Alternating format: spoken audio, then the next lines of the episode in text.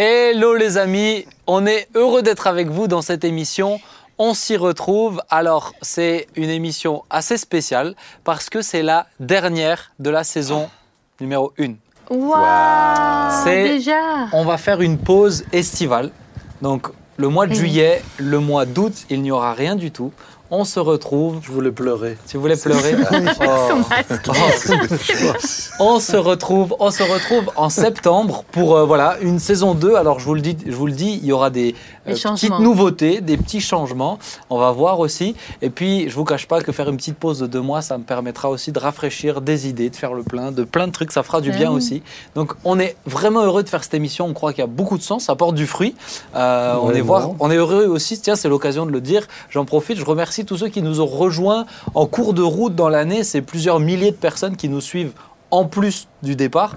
Et puis un peu, on a regardé un petit peu euh, les statistiques. C'est euh, partout en Europe, mais c'est un peu en Afrique, aux États-Unis. Donc voilà. Soyez les bienvenus. On est comme on est, mais à la fin, on s'y retrouve. J'espère que vous ne vous perdez pas en cours de route.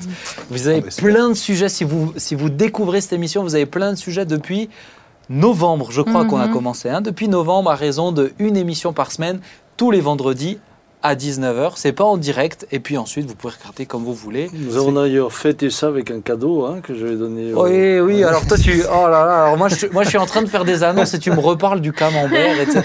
C'était un Bon. master, j'ai suivi. Ah, c'était hein. un master, J'ai là suivi. là. En tout cas, voilà, n'oubliez pas, il y a une pause. Ne nous demandez pas qu'est-ce qui se passe pour On s'y retrouve cet été. Il y a une pause de deux mois. C'est la dernière de la saison 1. On se retrouve Bien. en septembre. En tout cas, on est heureux d'être avec vous. Thibaut, je suis très heureux de t'avoir. Tu vas bien? Ça va très bien, très bien, un peu bousculé là ces derniers temps, mais très bien. Un peu bousculé ces derniers temps. Bon, ça arrive par moments. Exactement. La Il vie n'est pas ça. un long fleuve C'est ça, tranquille. j'avoue. Euh, papa, tu vas bien? Je vais très bien, très heureux d'être au milieu de vous, jeunes gens. Ça me rajeunit. Je le sens su- surexcité Oui, là. oui, je oui, sens que. fond. pas. Moi, je me J'imagine sens, pas. je sens un peu comme. euh, Pas vigoré. je me sens ce soir un peu comme le Seigneur entre les deux brigands. là. Ouais, tu vois. C'est- c'est- Ah, Je savais qu'il allait sortir une boutade. Moi, j'espère être celui qui est allé au ciel. Euh, Oui. Nathalie, tu vas...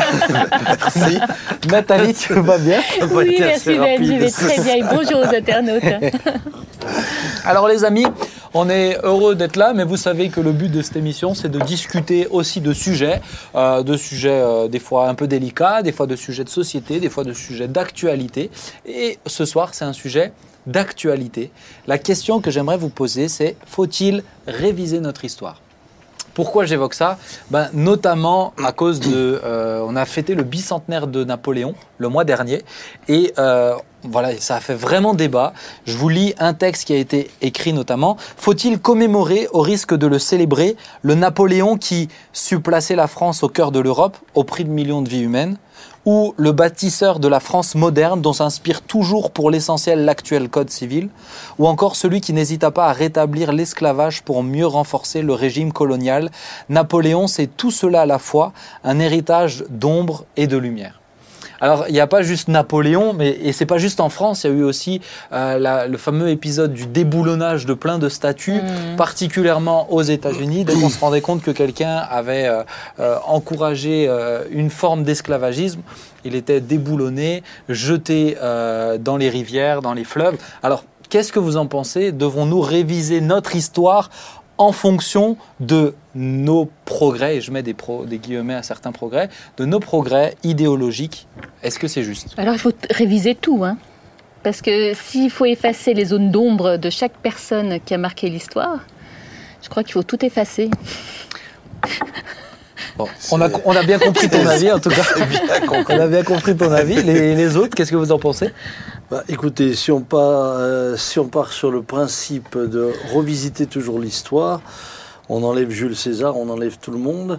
Et le problème, c'est que justement, on n'est pas en train d'analyser l'histoire dans le contexte où elle s'est déroulée, avec ce qui, à l'époque, eh bien, faisait partie aussi de ce qui a construit ces hommes et ensuite construit notre pays. Mhm. Non, au contraire, moi je pense que le fait d'enlever la mémoire euh, historique nous empêche de progresser.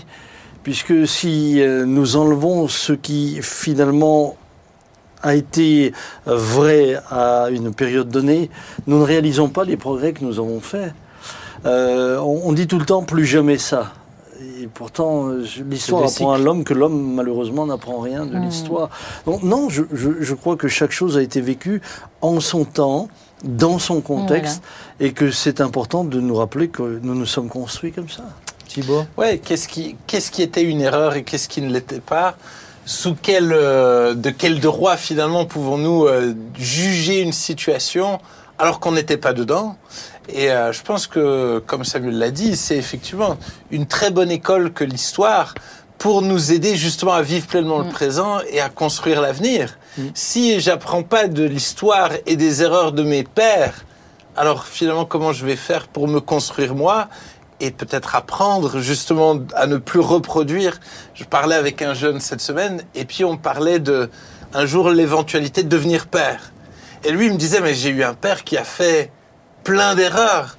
Et il me disait mais toi au moins vu que t'as pas eu de père à la maison tu, tu repars à zéro. Et je disais mais toi et moi on a des lacunes parce que moi justement du fait de pas avoir eu de modèle Tu sais pas je sais pas et je peux partir dans tous les sens et dans tous les extrêmes. Je dis, toi, tu as eu un modèle, mais oui, il va falloir que tu déconstruises certaines choses et que tu apprennes de ton histoire. C'est ça. Et, euh, et je crois qu'effectivement, on doit apprendre de l'histoire pour mieux vivre le présent et construire l'avenir. Bah, pour, et pour l'apprendre, il faut pouvoir la transmettre dans sa globalité. Je pense, moi, Oui. ce qui me dérange, c'est euh, l'utilisation de l'histoire à des fins euh, ou idéologiques Mhm. ou, euh, ou euh, regardez, c'est- c'est c'est quand même dans la période du euh, euh, de euh, toute la vague. euh, il y a eu toute une vague là, antiraciste aux États-Unis avec euh, cet homme qui avait été, c'était terrible cette histoire, hein, cet homme qui a Ah, été c'était euh, abominable. étouffé par un policier, euh, mais ça a été malheureusement ce fait-là qui est terrible a été utilisé, mais utilisé partout euh, de plein de manières différentes. Euh, ça a été utilisé entre autres ensuite pour bah, déboulonner toutes ces statues, etc. C'est juste après que ça s'est passé. Je pense que moi c'est l'utilisation de l'histoire euh, à des fins qui, qui, Mhm. qui, euh, qui m'embête parce que j'ai l'impression que, euh, je te rejoins, c'est plus tout à fait l'histoire. Mais je vais aller alors euh, un peu plus loin. L'histoire, euh, par exemple en temps de guerre, l'histoire c'est ceux qui gagnent. C'est Jules César qui disait ça.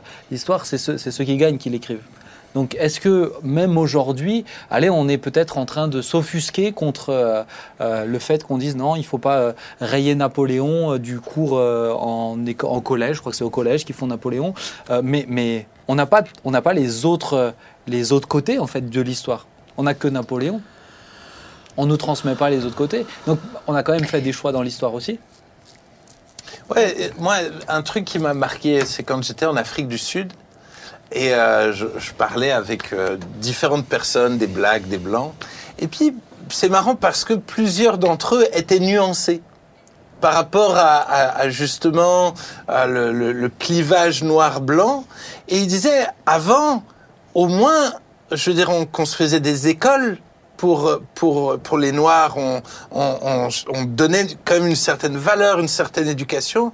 Et ils disaient, maintenant qu'il n'y a plus ça, maintenant le clivage, il est riche-pauvre. Sauf que les Mhm. pauvres, ben, ils vont plus à l'école. Ah ouais. Sauf que les pauvres, aujourd'hui, sont négligés. Et, et je trouve... Alors, je, je suis pas en train de justifier les atrocités qui étaient faites, sinon on va avoir de nouveau des histoires. Mais, mais d'un autre côté, je trouve, j'ai trouvé ça intéressant d'entendre justement un autre regard de l'histoire et de dire tout n'était pas que mauvais. On a fait une émission où une des thématiques c'était euh, pouvons-nous être encore euh, nuancés aujourd'hui? Et je pense que c'est un défi hein, qui est là, qui est latent. C'est on a on a plus cette capacité presque de nuance. C'est soit bien, soit mal, soit noir, soit soit soit soit noir, soit blanc. Alors pas sur la couleur de peau que je parle. C'est euh, c'est là on prend euh, Napoléon. C'est dit clairement. C'est c'est fait. C'est un héritage d'ombre et de lumière. Euh, effectivement, chaque Mm. personne, il y a des il peut y avoir eu des moments où c'est. Mais on, on- doit ne pas mentir sur l'histoire. C'est tellement important pour que même la jeune génération connaisse les erreurs de leur père. C'est c'est vrai, c'est tellement important. On progresse en, en connaissant nos erreurs. Moi, ce que je, ce que, bon, il y a, il y a plusieurs choses. Euh, euh, tout d'abord, lorsque nous qui sommes chrétiens, eh bien, nous tenons compte de toute l'histoire. En partant de la chute d'Adam et Ève, mais, mais cette chute-là, euh, elle nous parle aujourd'hui, elle nous aide à nous réorienter. On, on parle de, on parle de l'histoire de David avec Bathsheba, sincèrement, c'est le genre de, de choses qu'on aurait préféré effacer dans la vie d'un roi aussi fameux que David. Mais, mais combien de personnes ont été aidées à ne pas refaire les mêmes choses, ont été averties euh, donc, euh, il, est, il est évident que c'est important. Ce qui, ce qui m'inquiète plus, moi, quand on veut absolument effacer l'histoire, et, et, et, et c'est vrai que l'esclavagisme a été, c'était de l'horreur, ça a été terrible. Euh, des familles qui ont été déchirées, arrachées au leurre en Afrique, etc. Considéré comme du bétail. hein. C'est innommable. Euh, moi, je, je, je ne discuterai même pas là-dessus. C'est innommable. Mais ce que je crains parfois, c'est que j'ai l'impression qu'on veut faire un reset pour amener une nouvelle idéologie. Ah oui. Une Et, pour construire un nouveau, entre guillemets, monde. Nouveau paradigme. Euh, Mm. Avec de nouveaux repères, repères familiaux, repères ceci, repères cela. C'est comme si on voulait mettre le monde à zéro au niveau de tout ce qu'il a été pour maintenant emmener quelque chose de nouveau. Mais ce qui arrive me semble tellement euh, effrayant euh, Mais- que il me semble essentiel bah, de garder justement l'histoire pour ne pas répéter les erreurs. Et c'est un nouvel esclavagisme. en fait. Ah bah de toute manière. De Et- toute et c'est manière. vraiment cette- Enfin d'une autre manière. Moi, c'est vraiment ça qui me dérange, cette utilisation, cette manipulation des Mm. faits C'est ça. historiques pour, euh, pour quelque chose d'autre. Alors, ma question, et puis je trouve que c'est intéressant comme tu as pris la Bible, euh, il y a deux choses peut-être que je voudrais relever. La première, c'est que Dieu, qui a inspiré la Bible, a fait le choix de ne pas effacer les erreurs. C'est C'est ça. de garder l'histoire. C'est ça. De pas de c'est ça, il a fait le choix de tout transmettre et ça je pense que c'est très important de s'en rappeler. La deuxième chose c'est et je pense c'est aussi de considérer même l'histoire du christianisme qui euh, la suite, il y a eu des atrocités dans le christianisme. Hmm. Il y a eu des choses, euh, mais même entre, entre, euh, entre, euh, entre protestants, entre, il y a eu des choses très violentes qui ont été faites entre catholiques et protestants.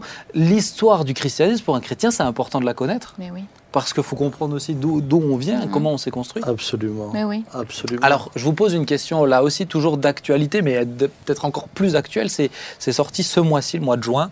Euh, il y a, je ne sais pas si vous en avez entendu parler, c'était pas dans mes notes, mais je voudrais savoir ce que vous en pensez. Il y a le livre Mein Kampf Ah oui. de Hitler qui a été euh, réédité, réimprimé, mais euh, révisé. C'est-à-dire que euh, ils ont mis, il n'y a pas juste le texte que Hitler a écrit, mais il y a un collectif, je crois, de 100 personnes, hein, 100 historiens, Mhm. etc., qui ont commenté autour. Donc ça fait 1000 pages qui essayent justement d'expliquer pourquoi il dit ça dans ce contexte-là. Ce fait scientifique qu'il est en train de citer, pour quelle raison il est faux, c'est un scientifique qui parle. Donc Mhm. eux l'ont fait dans un but très pédagogique. Alors il n'est pas accessible à tout le monde, il fait 1000 pages, euh, il, fait, il coûte 100 euros aussi.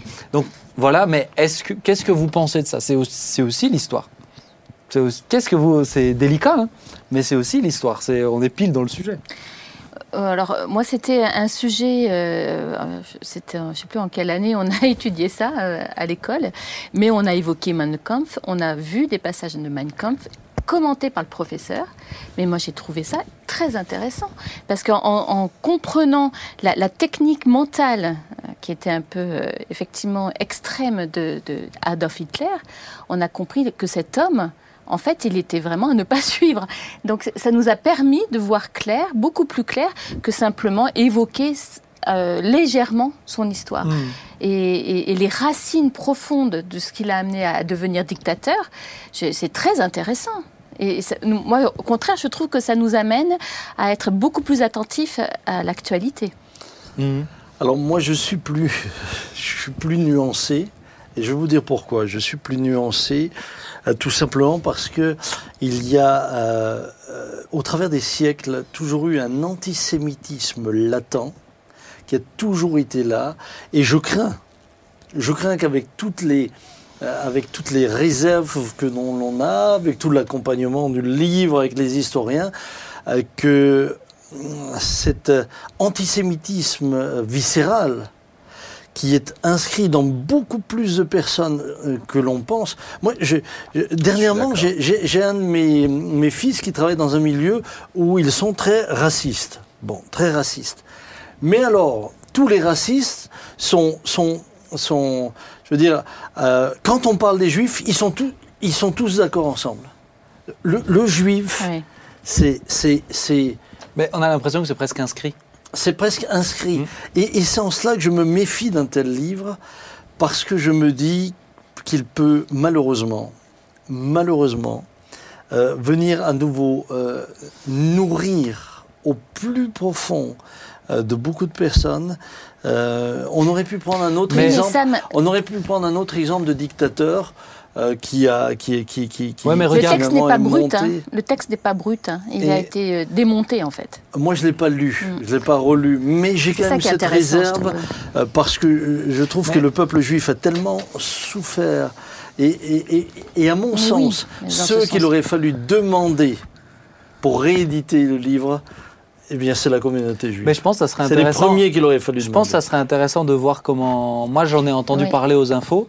Euh, je ne l'ai pas encore à fond euh, creusé, mais je me demande s'il n'y a pas des, des juifs qui, ont juste, qui sont en train de déconstruire dedans. En tout cas, ce Moi qui- non plus. En mais tout cas, un des arguments et qui, et qui doit être entendu, c'est que euh, Mein Kampf, le livre, est tombé dans le domaine public. Et Oui, donc, oui. il est accessible à tout le tout monde, monde. De toute brut, façon, de l'est. toute honnête, manière. Il l'est de toute façon. oui, oui, Et oui, gratuit. j'en- J'entends. gratuit. J'entends maintenant, si on a la volonté de ne pas rééditer quelque chose, on peut le faire.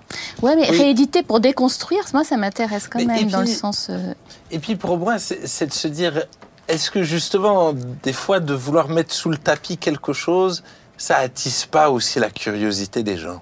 Moi, j'ai l'impression qu'il vaut mieux pédagogiquement dire les choses, exposer les faits et les déconstruire, à tout ça, plutôt que de mettre les choses sous le tapis en sachant que l'homme est l'homme et malheureusement. euh, je veux dire, ils vont trouver les informations qu'ils veulent. C'est comme les Mm. gens qui vont euh, juste dire c'est pas bien la télé ou c'est pas bien ceci. Mais- Mais regarde, Bah, Isra- Israël, à, mon, à mon sens, hein, on est dans un débat, mais Bah à oui. mon sens, ceux qui vont le lire et dont, dont l'antisémitisme est viscéral, de toute manière, ne tiendront aucun compte des commentaires parce Oui. qu'ils diront que c'est de la manipulation. C'est ça. C'est de la manipulation. mais s'il n'était pas édité, il trouverait, trouverait veux dire, forcément autre chose. de la Mm. nourriture pour. oui, euh, mais je me, je pose la question. C'est Ouais, très bah, ouvert. hein. bah, on retrouve, ouvert. hein, moi, ça, je hein. me pose la question justement si ça ne va pas amener euh, des, des gens à le lire moudre, alors qu'ils n'auraient pas fait Mm. l'effort de chercher. Mais tu vois, les premiers Voilà, qui, bon, les mais premiers ça, qui se battent pour, euh, pour euh, rappeler et, et- et déconstruire des choses, tu vas au mémorial de la Shoah, tu as Ouais. des pièces qui sont là pour, qui, qui- justement pour sensibiliser et ça. pour, et pour dire plus jamais ça. Mais alors, dans un contexte très précis, je l'ai vu plusieurs Ah oui. fois. Et, et- et constamment, vous avez euh, euh, la, la- la- la nation euh, juive, à juste raison, euh, constamment euh, veille aussi à ce que cette mémoire Soit entretenue. entretenue pour que justement ces horreurs ne recommencent pas. C'est ça. D'où ce que nous disions tout à l'heure. euh, effacer l'histoire d'un coup n'a pas de sens. ça n'a pas de sens. Maintenant, je crois qu'il y a des écrits qui sont, euh, il y a des écrits qui, euh, qui, qui, qui, qui sont nocifs Mm. dans leur contenu. Et euh, je pense qu'on aurait pu prendre l'ascension d'autres dictateurs. Euh, Mm. euh, à mon sens, moi par exemple, à, à l'égard de Mein Kampf, si, si, le peuple, euh, si, si le peuple juif dit il faut qu'il soit réédité pour que ça serve de leçon avec tous les commentaires, Mm. ok, moi je. Mais, mais j'ai cette réserve face ça. à cet antisémitisme. Latent. Mm. Ah, mais c'est c'est- c'est extraordinaire. Ouais, on va- C'est- terrible. J'ai- juste une autre remarque que je viens de perdre dans ma tête. Voilà, je l'ai perdue. Bon, Bah, c'est que je devais pas le dire. Ouais, c'est ça. On va, on va avancer. Je vous raconte juste un petit, un- Peut-être que ça reviendra en pleine émission. c'est une, petite, une, petite, une petite anecdote. Le. la- Une petite anecdote, en tout cas, on voit que ça, ça fait de la discussion. Et puis, c'est, euh, je pense que c'est intéressant parce qu'on vient de dire euh, avant qu'il ne faut pas effacer les pans de l'histoire. Et je trouve que c'est intéressant, même les différents points de vue qui s'entendent euh, complètement. Oui, Mais si, moi- c'est bon, j'ai retrouvé. Ah, j'ai retrouvé. J'aurais pas dû faire une petite virgule. vas-y, Non, mais pour moi, honnêtement, je me suis souvent dit, aujourd'hui, ce serait impossible de revivre ce qui s'est passé avec Hitler. Honnêtement, je me dis, c'est impossible. Mais c'était il y a 60 ans. Et il n'a pas, il a pas débarqué comme ça, en fait. Et je trouve des fois qu'on voit que le côté horreur, et donc là, on se dit tous, ah, jamais on ferait ça. Mais forcément, ça a commencé par une situation de crise, et puis tout d'un coup, quelqu'un est venu et avait un bon langage, et puis et de comprendre peut-être qu'est-ce qui a mené l'histoire dans des choses horribles, c'est aussi intéressant. Et ça, je trouve, on en parle peu. Et euh, Moi, je vous conseille mais la biographie pardonnez-moi, de Dietrich. pardonnez-moi. Je vous conseille la biographie de Dietrich Bonhoeffer, qui Ah était oui. pasteur en Allemagne, Ouais. et on sent comment, en tout cas lui, il le voit vis-à-vis d'un pasteur, Mhm. cette montée de Hitler au Moi, pouvoir. moi je, je trouve que ça, c'est beaucoup plus, euh, c'est beaucoup plus Oui, clair. mais, euh, bien Euh, sûr. parce que c'est vécu de l'intérieur à la période. Mm. Euh, D'autre part, euh, quand tu dis ça me semble impossible, pardonnez-moi, mais on a eu le Rwanda entre deux. On a eu mais je parle ici en France, par exemple. Ah mais mais mais, mais en Oui. Serbie, en Serbie, en Europe, en Europe. On a, eu des, des- on a eu de nouveau les mêmes phénomènes. Ça n'a pas réussi à prendre les mêmes ampleurs, mais on est dans la même Et, chose. et pour moi, le cœur humain, il reste le Et, même. et- Mais c'est et- ça, et- et- et- et je crains, Mm. je crains malheureusement que. Et puis quand on voit aujourd'hui la montée de l'intolérance ou de la violence, regarde là, moi je- j'ai vu là les, les catholiques qui manifestaient, qui se sont fait euh, frapper là à Paris. et ça n'a même euh, pas été relayé par des grandes chaînes françaises. Je veux dire, c'est Il y a des catholiques Oui, qui ouais, ah oui, qui Ah se ouais, sont fait agresser. D'ailleurs, je- j'entendais ça sur, euh, je les cite, CNews hier soir, qui en parlait ouvertement. Mais, mais beaucoup d'autres chaînes se sont tues là-dessus. Euh, comme si ça n'avait euh, Ouais, pas d'importance, alors que c'est...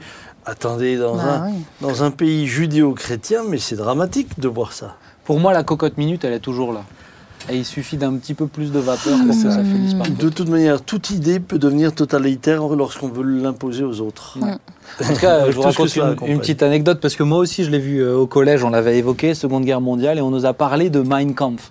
Et on nous avait lu ces extraits commentés, etc. Et ça m'avait marqué de me dire, mais il y a un dictateur qui a écrit un livre idéologique, etc. Je devais avoir 12-13 ans, donc je pense que je prenais pas totalement la mesure Mhm. de ce que c'était. Et moi, j'avais une carte de la bibliothèque. Et je suis allé à la bibliothèque et je suis allé demander aux dames, bonjour, je voudrais Mein Kampf, s'il vous plaît. elles m'ont regardé avec des yeux gros comme ça, c'était un- c'est un livre interdit. Hein. Donc elles m'ont regardé avec des yeux gros comme ça. Elles ont dit mais tu as quel âge toi? J'ai dit 12 ans. Ah non non c'est non non c'est pas tu t'es trompé. Va voir dans les BD. mais c'est vrai que en tout cas moi ce moment-là ça m'a ça m'a marqué, ça m'a marqué. mais je dois dire positivement. Moi ça m'a marqué cet accompagnement m'avait marqué aussi, positivement de dire mais Mm. y on, on est capable de manipuler des masses Mm. par des mots. Mm. Alors, par rapport à ça, je pense quand même qu'il y a quelque chose qu'il faut que nous relevions. Euh, je pense qu'il y a aussi une atmosphère spirituelle. Mm. Oui. Euh, Hitler euh, qui euh, séduit.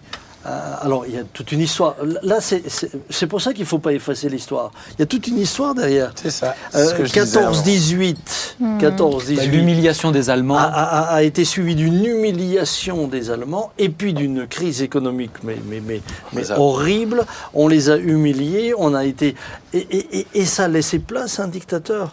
Et ensuite, il y a eu toute une séduction. Et à mon sens, il y a, il y a, il y a, il y a tout un, tout un, tout un, une, des puissances spirituelles. Ah, il, a eu, l'œuvre. il a eu un coup de pouce, hein, c'est sûr que là, euh, Ah, il mais- n'était pas tout seul dans mais- l'affaire. hein. Mais euh, c'était terrible. Mais ensuite, quand vous regardez dans toute l'histoire, tout ce que ça a pro- provoqué, c'est que on se rend compte que ça, a, malheureusement, ou, ou- ou ça a accompli des prophé- ça, ça a réalisé des prophéties. Bah oui. Mm. Puisque j'enverrai les chasseurs, j'enverrai les pêcheurs, etc. Et, et- et c'est comme ça que l'État d'Israël a de nouveau été euh, constitué. Donc Mm. on ne peut pas oublier ça non plus. C'est un peu. mais Alors je pense c'est que c'est tout un débat. hein. Je sais que c'est très délicat et Mais- je ne pas mais- être caricatural. Ben non, et ben c'est important en même temps. Ben voilà, on n'est pas des experts, des historiens, mais on a le droit d'avoir des avis, des opinions, même des fois qui divergent. Et je pense que c'est important de juste se questionner. Mais euh, pour moi, c'est l'occasion de rappeler à chacun euh, euh, creuser l'histoire. On a le droit de ne pas être fanat d'histoire, mais je pense qu'on a une responsabilité vis- vis-à-vis de l'histoire pour ou pas reproduire, ou comprendre, comprendre le Ouais. contexte et savoir comment les choses sont venues. Je pense que c'est extrêmement important parce qu'on se rend compte que l'histoire, c'est fait de cycles. Mm. Ça Ça, revient. Exactement. Ça Ouais. revient, hein, c'est Ouais. fou. hein. C'est ce que dit l'Ecclésiaste. Mm. Oui. C'est fou, hein, mais ça revient. Ah, il avait bien compris. hein. Il n'a pas fallu longtemps. Bon, euh, j'ai fait une grosse euh, parenthèse sur, euh, sur ce bouquin-là, mais pour moi, c'était vraiment à propos, c'était pas dans, dans les notes. Mais je pense que c'est intéressant, des fois, de s'arrêter comme ça. On va passer à la suite? Ça vous va Mais oui. C'est parti. On met de côté. Je pense que la suite va nous convenir. Alors, on a la chance ce soir d'avoir Hmm. Eric Toumieux avec ah, Eric. nous. Yeah. Alors, Eric, si tu veux bien apparaître, Apparaître. à ma gauche. Salut, Eric. Ah, Zoom. Ça va, Eric C'est lui Ça la va très bien. Déjà, est-ce que vous m'entendez? On Oui, t'entend très bien. Oui, Très bien. Et toi, nous entends-tu? Ouais, je me suis mis, j'ai suivi ton conseil, je me suis mis des petites oreillettes et c'est Oh, 5 bah, sur c'est- 5. C'est très très bien. Eric, on est, bien, heureux de t'avoir. Alors peut-être euh, pour euh, te présenter, donc tu t'appelles Eric, tu es marié avec Issouk, tu as trois filles, deux qui sont au Sénégal actuellement, je crois Ouais. en plus ça. Et, C'est ça. et alors, est-ce que tu peux me rappeler les prénoms? Moi j'ai Chloé, Alors on a Johanna, Loïs notre aînée, qui et a Johanna. 22 Voilà, c'est ans, ça. et suivi par Loïs, 20 ans, et Chloé, C'est 18 ans. ça, c'est ça. Et tu es euh, missionnaire au Sénégal depuis combien d'années? Depuis 22 ans. Depuis 22 ans. Ouais. Alors, tu es, ça fait, ça fait long, hein, dis donc. Tu es missionnaire. euh, donc, c'est la porte ouverte qui t'avait envoyé. Tu es bah, toujours notre missionnaire à nous. On est, euh, on est privilégié vraiment de t'avoir. Et pour moi, ce qui était important, J'ai pris perpète avec vous. T'as pris perpète. ah ben là, euh, là c'est perpète euh, in aeternam. hein. Mais en tout cas, pour moi, ce qui est important, Eric, j'aurais pu te faire venir. Franchement, je me suis dit, je pourrais le faire venir sur plein, Plein de de sujets, thématiques, ouais, plein de choses. Et je vous assure, on le reverra, même sur d'autres discussions que juste la mission. Toi, tu toi, tu t'as pas un cerveau à quatre étages, hein. toi, c'est un Huit. immeuble complet. Ouais, toi, c'est euh, euh, le Burj Khalifa en version, euh, en version sanctifiée. Mais euh, en tout cas, franchement, je pourrais te faire venir sur plein de sujets, mais ça me semblait important de commencer juste en apprenant à te connaître et comprendre comment tu es arrivé à faire ce que tu fais aujourd'hui. Alors, je te pose la première chose. Euh, la première question, c'est tu es missionnaire au Sénégal. Qu'est-ce que tu y fais? Et après, on va partir un petit peu sur ton histoire, comment ça s'est construit. Qu'est-ce que tu y fais au Sénégal? Bah, déjà avant, moi je suis, je suis missionnaire de la porte ouverte chrétienne. Ouais. Euh, et je suis pas, je suis pas tout seul parce que Issouk est avec. Euh, et donc on a, on, on- on a débarqué au Sénégal, c'était en, en octobre 1999. Euh, après, après tout un processus, tu pourras me poser un peu si tu veux des questions là-dessus. Oui, oui, oui. On a passé les quatre premières années dans un village. Euh, un village où euh, Claude et Martine Schmerber, qui sont des, membres de l'Église, ils avaient implanté une, mission euh, chez les Serrères, donc dans, un village sur, la côte du Sénégal qui s'appelle Mbodienne. Et ben, on a habité là. On a appris la langue des gens et puis les, quatre premières années, moi j'ai fait beaucoup d'évangélisation, beaucoup de, on- on- on allait visiter des chrétiens isolés, les petites églises, et en même temps je m'occupais de former celui qui est devenu le pasteur principal de la porte ouverte au Sénégal aujourd'hui, le pasteur Diokel Sec. Qu'on a est, la euh, chance mon de neveu, voir de voilà, temps on s'est même aussi. donné des liens, des liens familiaux. Hmm. Euh, ensuite, pendant cinq ans, euh, j'ai euh, pris la direction d'une ONG, une ONG chrétienne euh, de développement qui s'appelle Vision du Monde. Et euh, ça m'a ouvert vraiment plein de trucs, particulièrement les, relations qu'il y a entre l'évangile et euh, le développement humain, la lutte contre la pauvreté. Et euh, ensuite, j'ai quitté, quitté World Vision après avoir fait le plein un petit peu de, cette expérience pour lancer véritablement bah, notre propre projet de développement, qui est un, un projet de développement qui s'appelle Beersheba, euh, sur euh, une forêt qu'on a régénérée à peu près de 100 hectares. Et euh, sur cette forêt, aujourd'hui, au milieu, bah, il y a une église, il y a un centre de formation pour les jeunes, il y a un hôpital. y a, et on produit aussi, on produit des, Des de- produits. de la viande, des, du moringa Sam. Hmm. On Il attendait, le dire, on attendait qu'il en parle. ouais. hein. Et on fait, on fait, euh, et en fait, on est, euh, hein. on, on est, on est un ministère de l'Église au Sénégal. Il y a un super reportage sur Bercheba que vous pouvez retrouver sur YouTube d'ailleurs. Euh, alors Eric, je te pose une, une- une autre question déjà générale et encore une fois ensuite on rentre dans ton histoire. Qu'est-ce qu'un missionnaire pour toi? On entend le mot missionnaire dans les églises, mais c'est quoi un missionnaire? On a l'impression que certains ils sont, ils y vont, euh, ils ont presque plus d'habits, ils sont avec une petite lance et puis ils se retrouvent. C'est quoi un missionnaire? Oui, pour d'autres, c'est des colonisateurs. Donc, Ouais. euh, c'est entre les deux. Eh ben, c'est ni l'un ni l'autre. Ah bah, Euh, tu pour nous moi, rassures. Un missionnaire, c'est un, un chrétien euh, qui exerce un ministère euh, au service du Seigneur, donc dans un pays, une culture qui n'est pas euh, son pays, sa culture d'origine. En fait, c'est, on fait, en tant que missionnaire, on fait, on fait, fait le travail d'un serviteur de Dieu, on fait, on fait le travail d'un chrétien. On, éva- on évangélise, on, on- on fait ce que Jésus nous a demandé de faire. Sauf que on n'est pas à Jérusalem, on n'est pas en Judée, on n'est pas en Samarie, on est aux extrémités de la terre. Hmm. Ok. Ok. Donc tu t'investis aux extrémités de la terre, juste en étant toi-même, en ayant le Seigneur.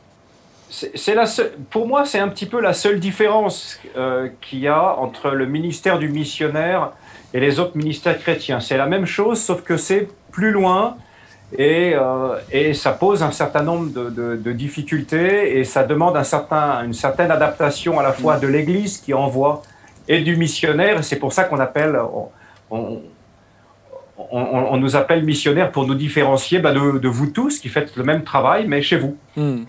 C'est plus loin et il il y fait plus chaud aussi. hein. Tu nous as dit qu'il faisait 42 degrés en ce moment, donc euh, c'est plus loin et il y fait plus chaud précisément Mhm. chez toi. Alors, Au- Aujourd'hui, on a, fait, on a eu chaud. ah, alors Eric, à quel âge es-tu parti? Je suis parti à 33 ans.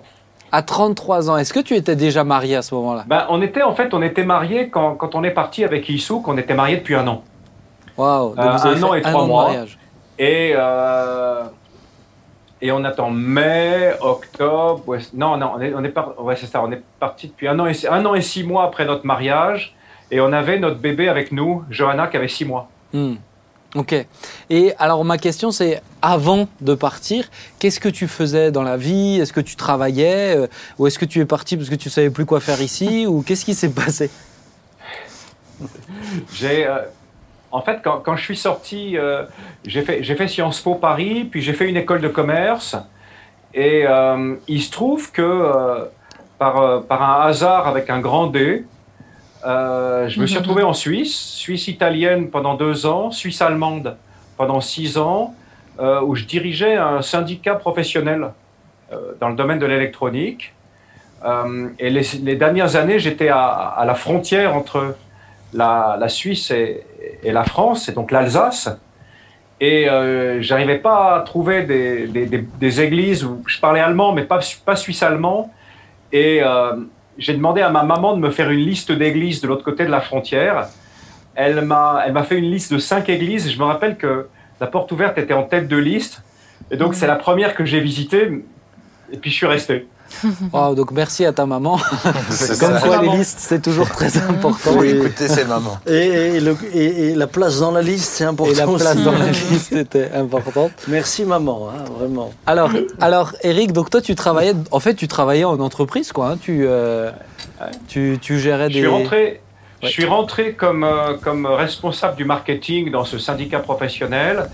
Et puis, euh, quatre ans plus tard, je suis devenu le, le- le directeur. Donc, qu'est-ce que je faisais? Ben, J'organisais des conférences, euh, je recrutais des nouveaux membres, on travaillait pour l'industrie électronique européenne. Euh, et ça m'a permis de, bah, de visiter un peu l'Europe et, et de me frotter au, au- au monde du travail. Euh, très, bonne école, très bonne école biblique. Alors, euh, je veux, je veux pas savoir combien tu avais sur ton compte bancaire à ce moment-là, mais tu me dis directeur et en Suisse, je suis en train de me dire, mais tu manquais, tu avais humainement parlant ou dans notre société, on- la réussite euh, était là, quoi. Écoute, j'étais à l'aise, mais je savais déjà qu'un jour j'allais partir en mission. Ah ouais. Je sais pas comment. Donc, euh, mon, mon style de vie aussi euh, euh, était, était reflété aussi quelque part par, par, par ce que je savais que j'allais faire. Donc tu étais déjà chrétien alors?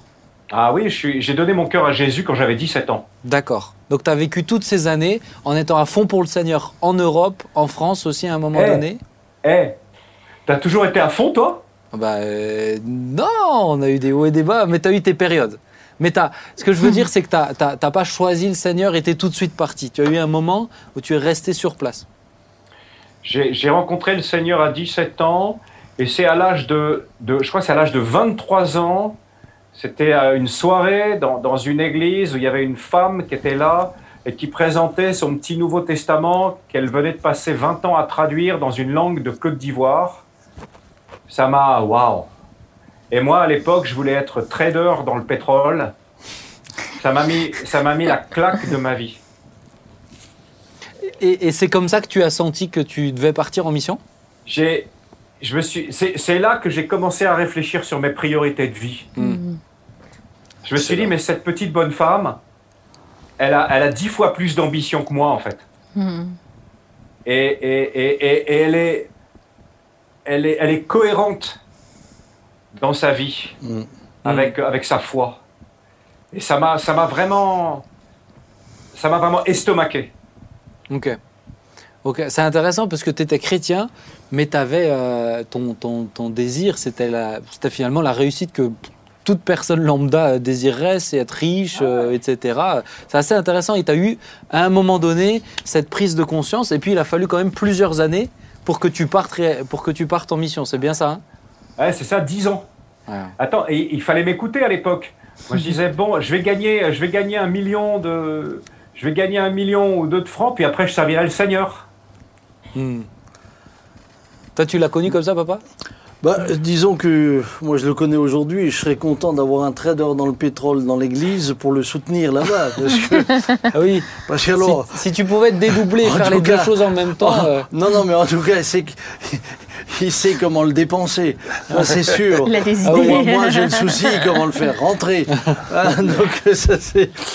donc, si jamais le trader dans le pétrole, euh, tu en as un, euh, c'est avec joie que je, que je continue à te un Non. trader nous entend. Je l'ai, je, j'ai- j'ai- alors moi je dois dire que Eric m'a toujours impressionné parce que c'est vrai que je l'ai connu euh, quand il est arrivé euh, et qu'il gagnait bien sa vie, mais j'ai toujours vu quelqu'un. Moi j'ai toujours vu un missionnaire. Ah oui. Parce que-. Toi, tu l'as pas connu dans cette période euh, trader dans le pétrole. Euh, bah, je l'ai connu quand il travaillait en Suisse. En il, Suisse, il- il gagnait bien sa vie, mais, mais il était déjà missionnaire et, et- et dans le sens où il hébergeait tout le temps des, des- des types chez lui à la maison. Euh. Pardonne-moi, mais euh, tous les cas sociaux de Mulhouse ont à peu près trouvé un hébergement chez lui. Et euh, donc lui, il travaillait pour que les gars, eux, ils dépensent. Enfin, lui, pendant que lui il bossait, les autres étaient sur le Minitel à l'époque et ils lui ont dépensé des fortunes. Enfin bref, il a toujours.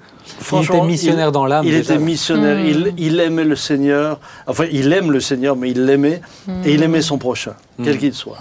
Et ça, euh, ça je dois dire, et j'ai jamais vu, j'ai toujours vu être humble, toujours. Alors, Eric, ex- raconte-nous comment tu as su euh, comment, que tu devais partir pour aller au Sénégal.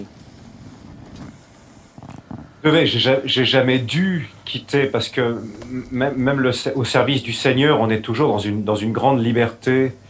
Euh, mais mais j'ai compris, progressivement que on pouvait pas, en tant que chrétien, faire l'impasse sur cet appel de Jésus à aller prêcher l'évangile aux extrémités de la terre. Enfin, c'est une évidence. C'est une évidence pour moi. Donc même quand j'étais pas, j'étais pas parti, mais je soutenais déjà les missions Mhm. C'était important, tu vois, c'était... euh, et, euh, et je me suis aussi... J'ai au- j'ai aussi épousé une femme qui avait le même appel. Mhm. C'était... C'était... euh, c'est Issouk, quand je l'ai connue, elle avait fait déjà deux ans dans une tribu en Papouasie-Nouvelle-Guinée. Mhm. Donc on... on- c'est c'est une série de choix, euh, quelque part, mais c'est- ça n'a jamais été une obligation, mais c'est un, c'est un désir, en fait, parce que finalement, en fin de compte, c'est le désir aussi le moteur. Mhm. Et, et le désir, les désirs non pas de notre ancienne nature, mais désir peut-être de notre nouvelle nature. Mais alors, dans le, dans Je le, sais pas. dans le pratico-pratique, comment tu as. C'est c'est quoi? C'est toi, papa, qui a pris un entretien avec Eric en disant Écoute, je voudrais que tu partes au Sénégal. Qu'est-ce qui s'est passé? Si je peux peut-être euh, dire, dire un truc, parce que sinon les gens ils vont pas comprendre. Parce qu'Eric, il n'a pas attendu le Sénégal, il est d'abord parti se former et, et il serait parti ailleurs si euh, il n'y avait pas eu le Sénégal. Ouais. Et peut-être cette partie-là, c'est intéressant si Eric peut la raconter. Alors, vas-y, Eric. et après de rebondir sur le Sénégal. J'ai, euh, après cette expérience avec la petite dame là et son Nouveau Testament, j'ai contacté à l'âge de 23 ans euh, la Wycliffe qui s'occupe de traduire la Bible. Euh, À cette même époque, j'ai découvert que, que j'avais une passion pour les langues. C'est un truc qui s'était pas révélé à l'école du tout, ni même dans mes premières années de fac, mais là, soudain, il y a eu une passion, je pense qu'elle venait de Dieu, et je me suis mis à apprendre des langues, je me suis mis aussi beaucoup à me renseigner sur l'état des peuples non atteints dans le monde. J'étais, j'ai beaucoup lu, j'ai me suis beaucoup documenté. Euh, en 1995, j'ai fait, j'ai fait un grand voyage en Chine pour aller à la rencontre des peuples non atteints. Il m'est arrivé plein d'aventures, je vous raconterai une fois. Et tu m'as déjà raconté quelques-unes, effectivement. je me suis fait expulser, tout. euh, j'ai fait un voyage en Amérique du Sud aussi pour, pour aller à la rencontre des, des, peuples indiens. Je, tâtonnais. Hmm. Je tâtonnais, j'avais cette passion. Et puis finalement, en 1994, je travaillais en Suisse et j'ai dit à mon patron que j'allais prendre trois mois, sans, trois mois de congé sans solde. Alors il n'était pas très content, mais s'il ne me les avait pas donnés, je serais parti. Et donc il me les a donnés. Et j'ai été me former à la, à, la, à la, linguistique, à la Wycliffe, et aussi les, premières formations de... Ça veut dire quoi, missionnaire? Ça veut dire que tu vas à la rencontre d'une autre culture. Ça veut dire que tout est préjugé, va falloir un petit hmm. peu les nuancer, va falloir... Tout ça, c'est une formation. Hmm. Et, euh, et c'est là que j'ai rencontré Isouk aussi. Ah, ah. Et donc, du coup, ensuite, tu es revenu en France? Ensuite, je suis revenu, j'ai continué mon travail, et là, j'ai commencé à faire connaître à l'église, à la, porte ouverte. Petit à petit, les gens ont compris au groupe de jeunes, ils ont compris que c'était quelque chose qui m'intéressait. Euh, je me rappelle, c'était avec. Euh, euh, je, me rappelle un soir, j'étais revenu de Chine et j'ai fait toute une présentation diapo sur mon, sur mon voyage. Et, et, petit à petit, j'ai communiqué aussi avec les pasteurs et, ils se sont montrés intéressés. Ils se sont montrés intéressés. Et un jour, moi, je voulais partir en Chine. Et vraiment, je voulais partir en Chine. Et, quand j'ai entendu toutes ces histoires sur le Sénégal, euh, mais non, ça c'est pas pour moi, ça c'est pas pour moi. Et un jour, le Saint-Esprit m'a repris, il m'a presque parlé à voix haute. Il m'a dit euh, Ce que tu fais n'est pas bien. Je dis Quoi? Il me dit Oui. Tu sais que je t'appelle à la mission? Ton église a ouvert une mission et toi, tu fais comme si ça n'existait pas. Et c'est là que j'ai pris un billet d'avion pour parce que résister au Saint-Esprit, ben c'est toujours lui qui gagne à la fin. Amen. Donc euh, donc c'est pas la peine de, de, trop, de trop insister. Donc j'ai pris un billet d'avion pour aller au moins voir euh, cette mission en Afrique. Et là j'ai il y avait Bruno Pichon à l'époque et, et, et, je sais pas et, je suis tombé amoureux de, de l'endroit. Je, je, savais intuitivement que, que c'était là que Dieu m'appelait. Hmm. C'est inexplicable. Et donc ensuite, il y a eu, y a eu euh, une proposition, c'est ça? Concrètement Non, ensuite, c'est le concret là qui. Ce que j'ai fait, c'est que j'ai j'ai accumulé, j'ai économisé un peu d'argent à mon travail. Ouais. Je me suis inscrit pour finir la formation à la Wycliffe parce que j'avais fait que la première formation. Et là, j'ai été parler à Sam. Et, et je dis à Sam, et, et, et Sam, c'est lui à ce moment-là qui m'a dit, écoute, euh, nous, on aurait la possibilité, si tu veux, de t'envoyer euh, dans notre petite station missionnaire au Sénégal. Donc c'est lui qui, euh, qui m'a ouvert la porte à ce moment-là euh, pour qu'on puisse partir avec Issouk. Ok. Alors ma question c'est, est-ce que avant le départ, je me dis qu'avant de partir pour de bon, tu as tout vendu, tu pars, c'est fini, mais est-ce que tu non, mais lui, il avait rien à vendre, il avait déjà tout oui, donné. Oui, il avait déjà tout donné. Mais, mais est-ce que, bah, je pense cette nuit, tu dois, ça cogite un petit peu, tu, peut-être tu dors pas trop bien, ou voilà. Ou, mais est-ce qu'à un moment donné, tu te retrouves à, à presque douter, mais attends, est-ce que je suis pas en train de me, de, de me tromper? Est-ce que je suis pas en train d'avoir zappé et c'est pas du tout ce que Dieu veut? Ce, Un peu ce doute qui vient à cause du stress, de mhm. la pression. De... Est-ce que tu as eu ça? J'ai eu, un, eu un énorme passage à vide c'était alors que j'étais en hiver en Angleterre, alors que, que, euh, attendait Johanna. Euh, à un moment, euh, j'entendais que parler des missionnaires qui étaient super bricoleurs, super débrouilles, des trucs. Et moi, j'ai du mal à changer une ampoule. Donc, à un moment, je, je me suis rebellé. J'ai dit Seigneur, écoute, envoie quelqu'un d'autre parce que ça va vraiment pas bien se passer pour moi en, au, Sénégal et je me suis même je me suis mis en colère. Je me rappelle, c'était un matin. Euh, T'as cinq minutes là? Bah, C'était un matin, je, démarrais ma voiture en Angleterre et j'étais en train de parler au Seigneur, j'étais en train de lui dire, mais ça va pas marcher ton histoire. Je suis pas fait pour ça. Et je démarre ma voiture, ça démarre pas, rien. Et là, dans la voiture, j'explose contre le Seigneur. Je lui dis, mais tu vois, hein, ça va m'arriver en, mission, je parie qu'il faut juste soulever le capot, faire quelque chose, et je suis incapable. Et à ce moment-là, j'entends un bruit à ma fenêtre, il y a quelqu'un qui tape, et c'était un gars qui était vécu en- vêtu en, costume de garagiste comme dans un film, tu sais, en, en bleu, en rouge, avec une burette d'huile dans la main. On était au mois de janvier. Et il me dit, euh, ça va pas, monsieur? Et moi, je lui dis, ah, mais mon moteur, il démarre pas. Il me dit, ouvrez le capot. J'ouvre le capot, il bidouille deux, trois trucs, et boum, le moteur démarre, il referme le capot. Il dit, bonne journée, monsieur Et il s'en va. Et après, je, je vais, je, vais, je vais pour sortir de la voiture le chercher, je suis jamais arrivé à le trouver. Et, et je me rappelle, je suis rentré dans ma voiture, et il y a la présence du Seigneur qui, qui remplissait la voiture. Et le Saint-Esprit qui, qui parlait, qui disait, tu vois, c'est vrai que tu n'es pas doué avec tes, avec tes mains, c'est vrai que tu es... Mais je serai toujours là avec toi et je vais te tirer de toutes les situations. Amen. Hmm. Et t'en as vécu Il l'a plein. fait. Et t'en as Il l'a vécu fait. plein. T'en as vécu plein. Donc après ce passage à vide, tu y allais avec confiance. Ma, ma question, je me dis, tu viens de te, tu viens de te marier, tu viens d'avoir un bébé. Est-ce que tu, en tant que père de famille, en tant qu'époux, tu pars en mission comme ça? Est-ce que tu as eu des inquiétudes par rapport au futur, futur de tes enfants, de ton couple et tout? Bizarrement, non. Bizarrement, non. On s'est appuyé sur des paroles qu'on a reçues de la part de serviteurs de Dieu. Je me rappelle dans l'église, il y avait un serviteur de Dieu qui s'appelait François à l'époque. Je, Mhm. euh, qui, je, me, je me rappelle de, de- de paroles de connaissance de Sam et d'autres. On s'est appuyé et puis j'en ai ne craignez rien pour vos enfants. Je prends soin. Il l'a Mhm. fait. Il y a vraiment eu beaucoup de paix avant de partir à ce niveau-là. quoi. Ouais, ça allait. Papa, est-ce que toi, tu, toi, par rapport à ce moment-là, avant le départ, toi qui, toi, je me dis, toi, tu es pasteur de l'église et t'envoies pas juste un homme de 33 ans, tu l'envoies avec sa famille. Voilà, alors moi, moi, j'étais aussi jeune dans le ministère et euh, évidemment j'avais conscience que j'envoyais là une, une famille, ce qui euh, pour moi c'était pas anodin, c'était aussi une responsabilité C'est ça et je sais que je les envoyais dans une mission euh, dont c'était la Genèse.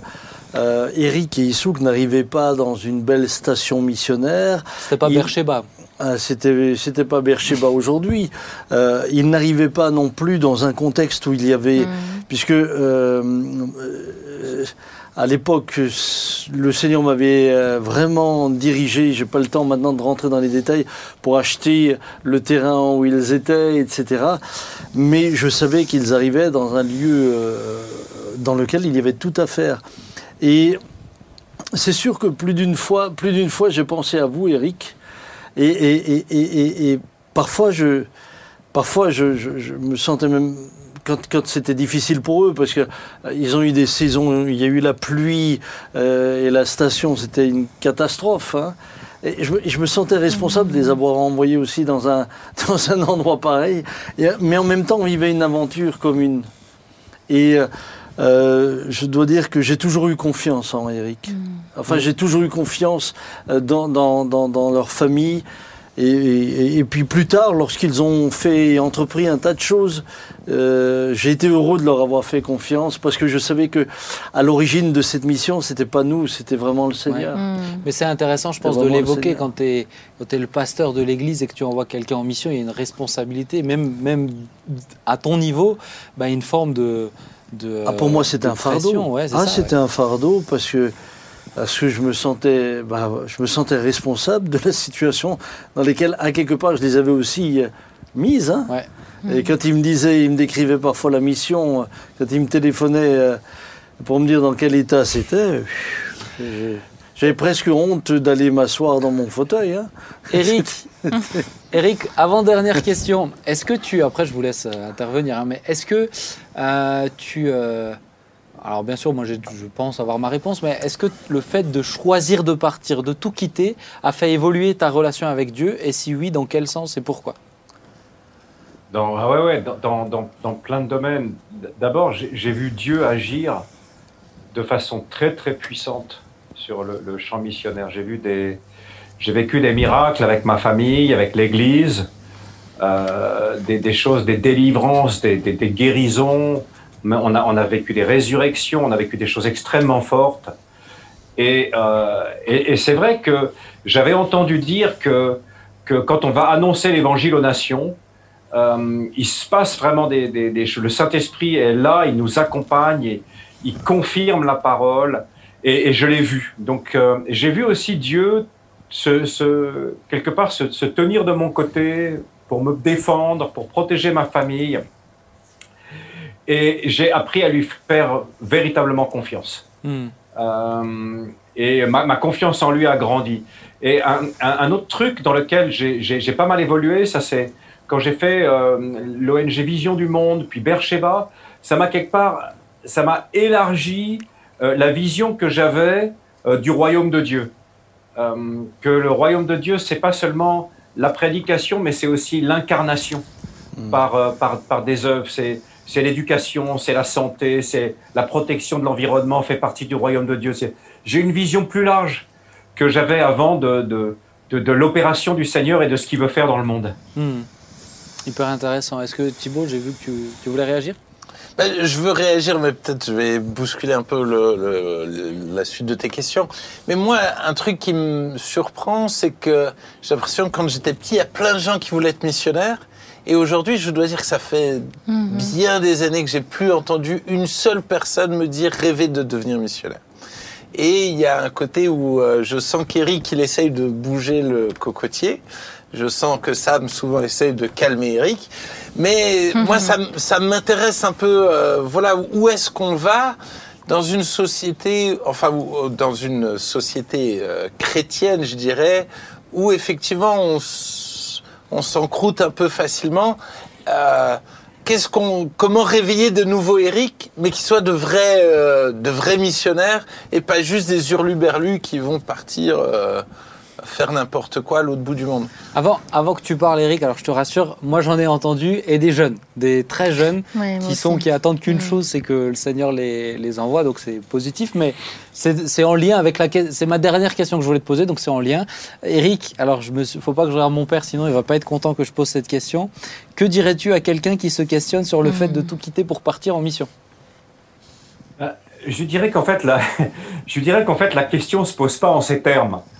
Euh, et la, la question se pose en, en termes de qu'est-ce que tu fais aujourd'hui et qu'est-ce qui te motive aujourd'hui.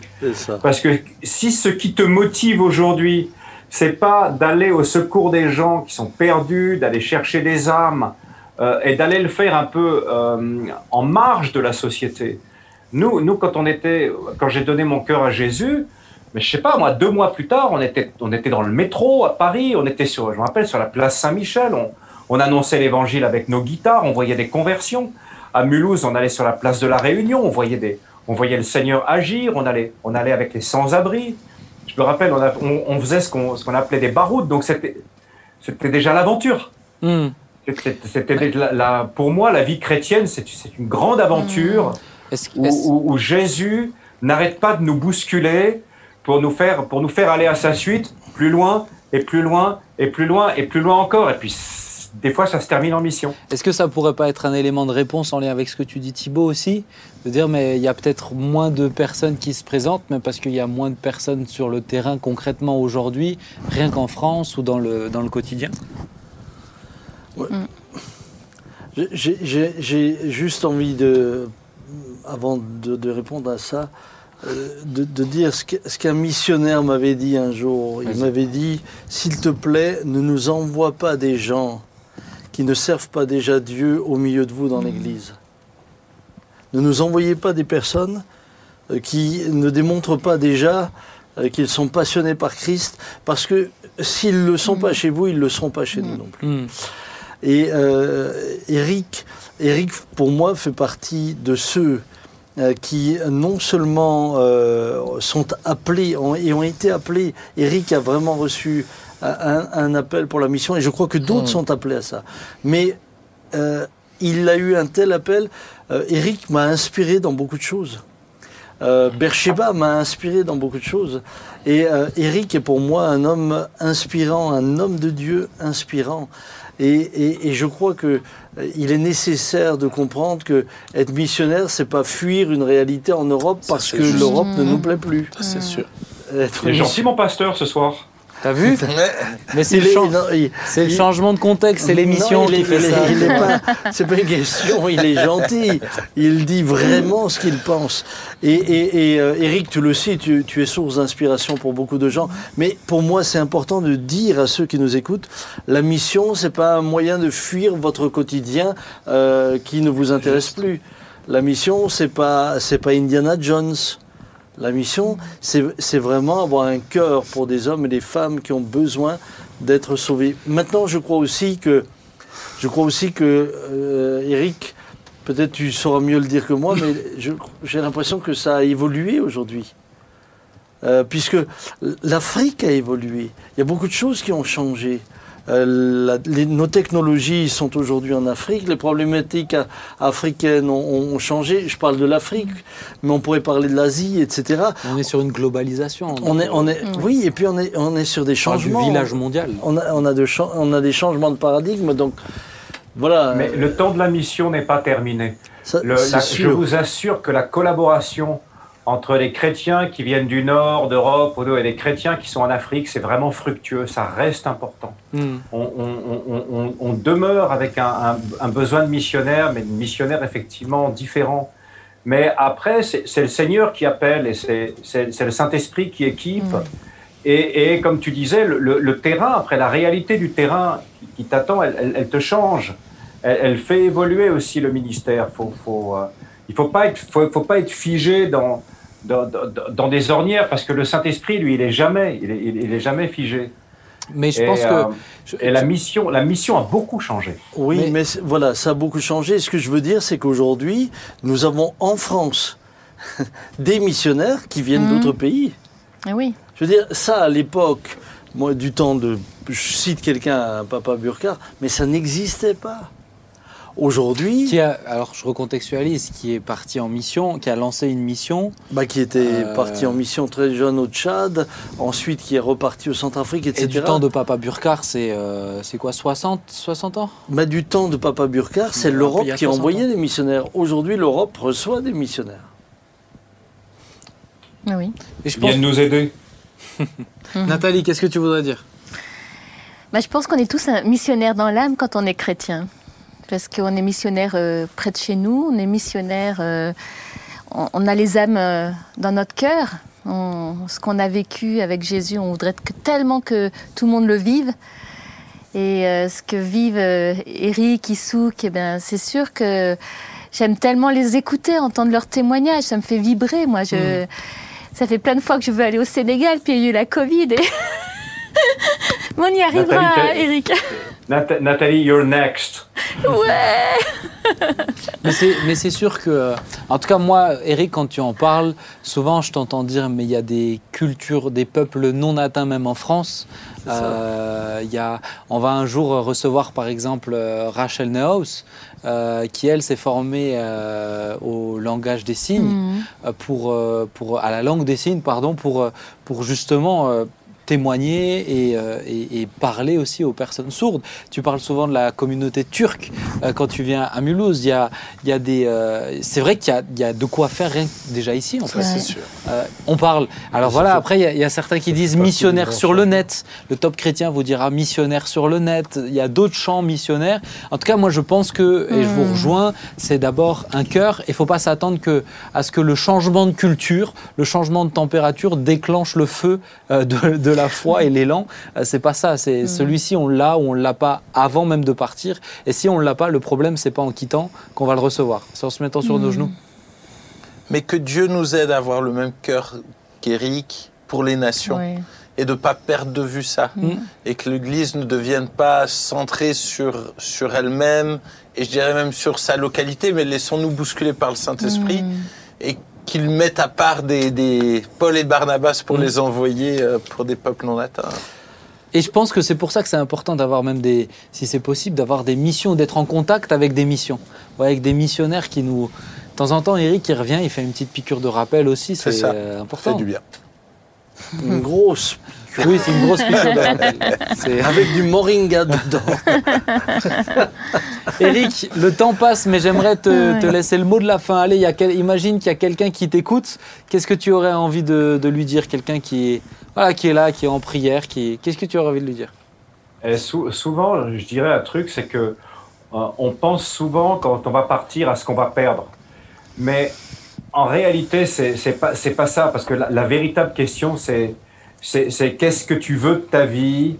Qu'est-ce qu'il y a déjà dans ton cœur que Dieu a déjà mis euh, dans ton cœur? C'est ça qu'il faut absolument que tu regardes. C'est tes priorités. Et c'est pas ce que tu vas perdre, mais c'est ce que tu vas gagner. Hmm.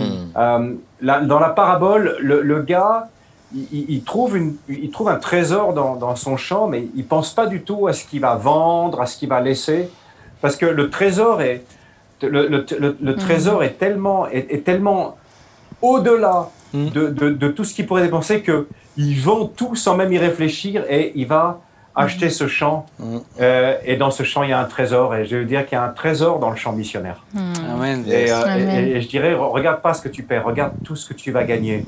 On a eu, avec Issouk, là, en 22 ans, le Seigneur nous a donné une vie riche. Et, et- et une vie bénie au-delà de ce que nous attendions et ce que nous pouvions espérer quand, quand nous sommes partis. Et, et on, on- on remercie l'Église parce que l'Église a cheminé avec nous. L'Église a, l'Église a compris, on a découvert en fait tous la mission ensemble. Et, et c'est une aventure qu'on qu'on partage encore. Et je- moi, nous, on sera, on sera à Mulhouse là, euh, je pense euh, mi-août, genre du 15 au, au 25, et je me réjouis de pouvoir parler de la mission, bien sûr, avec vous tous. Alors Merci juste pour, rétablir quelque chose dans ce que tu dis, Eric, euh, je pense que l'Église, depuis sa genèse, depuis que mon père avait commencé, a toujours eu cette vision. On avait quand même envoyé huit missionnaires, hein, avant vous, déjà euh, dans différents pays. Ah ouais. Donc, euh, euh, si tu veux, je, je crois que ça a toujours fait partie du cœur. Mais ça, du- je du- pense que ça, il faudrait le faire cœur. remonter. Oui, C'est du vrai que ça, même moi, je savais pas. du, du cœur, euh, ça a toujours fait partie euh, de nous. Et euh, voilà, que, Dieu ouvre des portes. Et euh, si de nouveaux, euh, de nouveaux Eric, de nouvelles Issouk arrivent, eh Alléluia. les bien, le. Seigneur nous donnera les moyens aussi de les aider à partir. Ouais. Ah oui, il y a ce défi-là aussi. Eh. Amen. Ça peut, ça peut vous toucher à 50 ans, attention. Hein. Mais oui.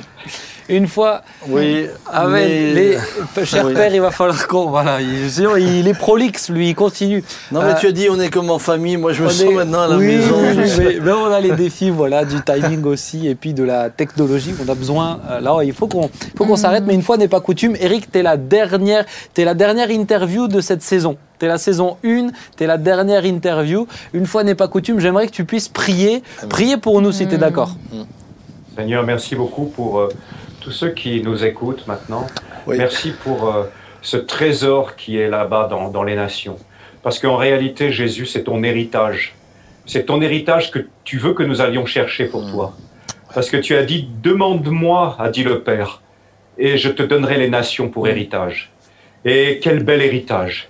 Tous ces peuples, toutes ces cultures, toutes ces langues qui, qui sont encore à gagner, qui sont presque gagnées. C'est, c'est l'affaire de quelques années, Seigneur, et je te prie de préparer vraiment cette, cette génération qui va finir le travail, afin que ce que tu as euh, écrit dans Matthieu 24 se réalise, c'est que cette bonne nouvelle de l'évangile du royaume sera prêchée à tous les peuples de la terre. Amen.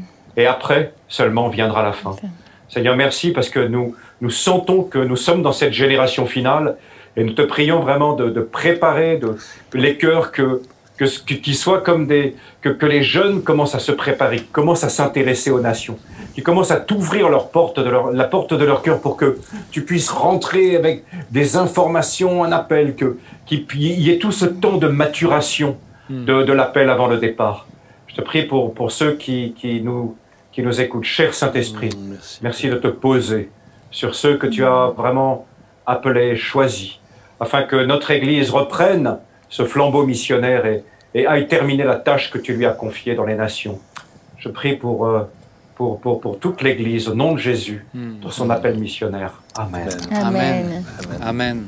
Amen. Merci beaucoup, Eric. Merci Et Eric. tu sais hein. qu'on t'aime en Alsacien. Ouais. Yes. Je vous embrasse très fort. À, tra- à très bientôt. Allez, Ciao. à Très bientôt. Au revoir Eric. et Bisous à la et famille. Ciao. Ciao, ciao. Ciao. Eh ben, bon, ça fait plaisir Wow. hein, de le voir. hein. Ah là là. Ouais, ça fait plaisir. Et puis je pense peut-être vous qui le découvrez, connaître son histoire. Souvent on peut l'entendre prêcher, on se dit quel homme, mais attends, il est parti, euh, il est parti comme tout le monde, une conversion, une rencontre avec le Seigneur, et puis ça a cheminé. Et, et il a eu des moments où il a fait des choix euh, qui étaient déterminants. Il a accepté de ne pas être trader dans le pétrole. Ouais.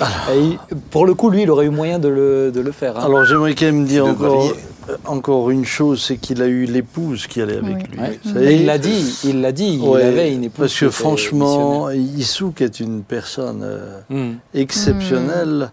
Et euh, elle, elle a développé d'ailleurs, elle, sous certains aspects, la mission dans des directions dans lesquelles nous ne serions jamais allés naturellement. Donc merci à Issouk et, Mm. et aux enfants. Hein. C'est ça. Bah, c'est c'est des sacrifices pour la famille. hein. Ouais. Mais, mais, mais je pense que même les enfants, ça serait intéressant de les avoir une fois. Oui. Parce que je pense Mhm. que ça serait très très riche aussi. Parce que ça, ça c'est important de le dire à la fin, ils n'ont jamais sacrifié les enfants, leurs enfants ça. pour la mission. Non. Jamais. Euh, et euh, franchement, si vous connaissez les enfants, ils sont. Ils sont tu les Moi, je euh, les connais bien. très bien. Les amis, ça y est, c'est la fin de cette saison. J'ai été très heureux. Oh. Bon, en plus, je termine avec vous. Oh. Je vais pas dire les meilleurs parce que les autres risquent de regarder l'émission. Mais euh, en tout cas, j'ai été très heureux de terminer cette émission avec vous et particulièrement avec vous qui nous suivez de façon assidue tous les vendredis. Alors certains n'ont toujours pas compris que ce n'est pas une émission en direct, mais c'est pas grave. Peut-être que Oui. dans 5-6 ans, vous l'aurez compris. En tout cas, c'est vraiment une joie de le faire tous les vendredis. C'est diffusé, mais c'est en replay. Vous pouvez échanger, partager, discuter. Il y a des choses qui vous touchent, d'autres qui vous touchent moins, mais c'est ça aussi la beauté de tous ces échanges. Euh, tant que peut-être ça peut faire du bien à quelques-uns. Je suis oui. très honoré vraiment de faire cette émission, très honoré aussi de pouvoir euh, bah voilà, servir le corps de Christ de cette manière, ça encourage. Et puis, euh, ça, c'est de plus en plus de personnes qui nous Mm. suivent, donc ça me fait beaucoup de joie. C'est pas un chiffre, c'est juste pour moi, c'est que ça touche vraiment des gens. Je reçois régulièrement des mails, des SMS. Mm. Certains, c'est pour me reprocher deux, trois trucs, mais d'autres, c'est pour encourager parce qu'ils ont été touchés et c'est génial. Les amis, on vous aime. Euh, Yes. Toute l'équipe ici vous aime. Merci aux techniciens. Merci à tous ceux qui se donnent. Vous savez, on enregistre quatre émissions. euh, en une seule journée, là on rentre, Oui. il est l'heure euh, de manger et de se reposer un petit peu. De mais promener merci Scotty. De promener Scotty. Oh là là, la place du oui. chien dans la famille. ça. Vraiment, on est heureux, les amis. On vous aime et on vous dit rendez-vous à la rentrée en septembre. En attendant, Bye bye. que Dieu vous bénisse. Ciao, ciao, ciao. Bye bye, Ciao. soyez bénis.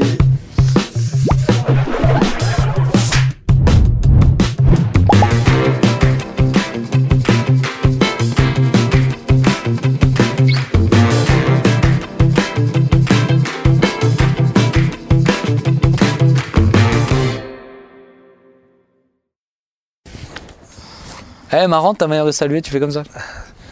Ouais, c'est comme Benoît XVI. Comme Benoît XVI. Quelle belle comparaison. Allez, pop.